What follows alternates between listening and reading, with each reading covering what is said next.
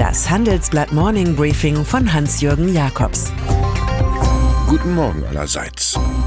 Heute ist Montag, der 7. Januar. Und das sind heute unsere Themen. USA versus Deutschland. Olaf Scholz hat einen Traum. Superschlauer Alltag auf der CES.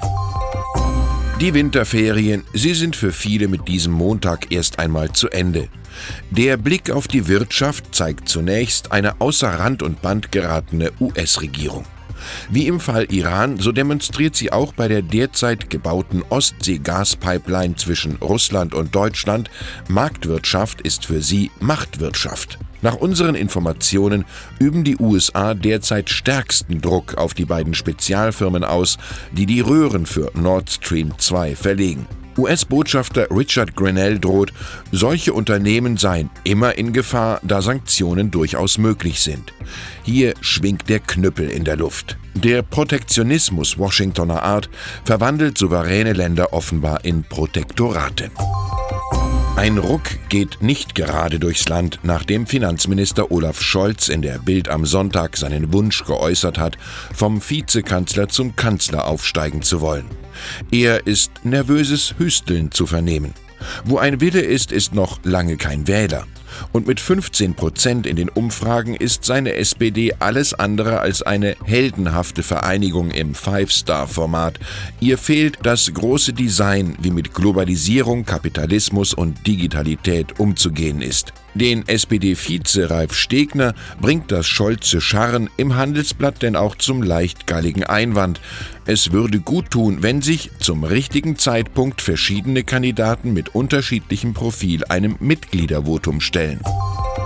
Ihre Geschichtsbücher, die trugen die SPD-Führer bisher wie eine Monstranz vor sich her. Die Partei hätte immer nationale Verantwortung gezeigt, etwa 1933 in der mutigen Rede des Genossen Otto Wels gegen Hitlers Ermächtigungsgesetz. Es zeigt sich aber immer klarer, die Partei spielte 1919 auch eine unrühmliche Rolle, und zwar in Gestalt ihres Topfunktionärs Gustav Noske. Der war an der Ermordung von Rosa Luxemburg und Karl Liebknecht durch das Freikorps beteiligt.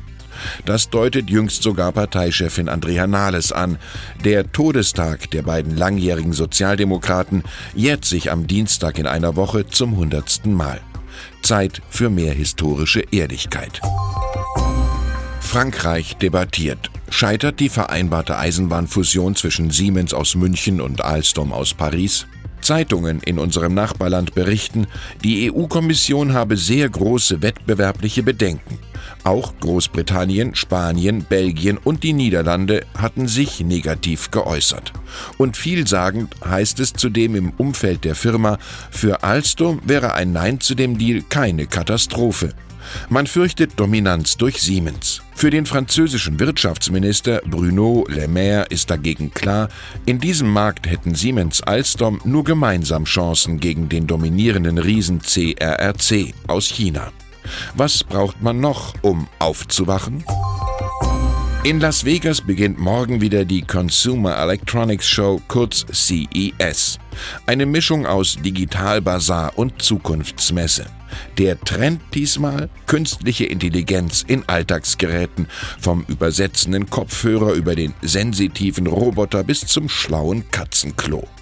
Die Hardware tritt in den Hintergrund, Software siegt, schreiben unsere Korrespondenten Britta Weddeling und Axel Postinet aus der Wüste Nevadas.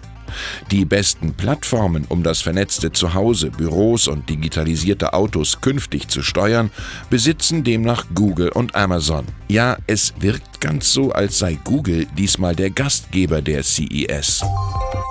Im Folgenden hören Sie eine kurze werbliche Einspielung. Danach geht es mit dem Morning Briefing weiter. Man muss nicht alles besitzen. Wer flexibel und nachhaltig wirtschaften möchte, mietet seine benötigten Textilien bei Mewa. Vom Putztuch bis zur hochwertigen Arbeitsbekleidung bietet Mewa Textilien und Zubehör für alle Branchen.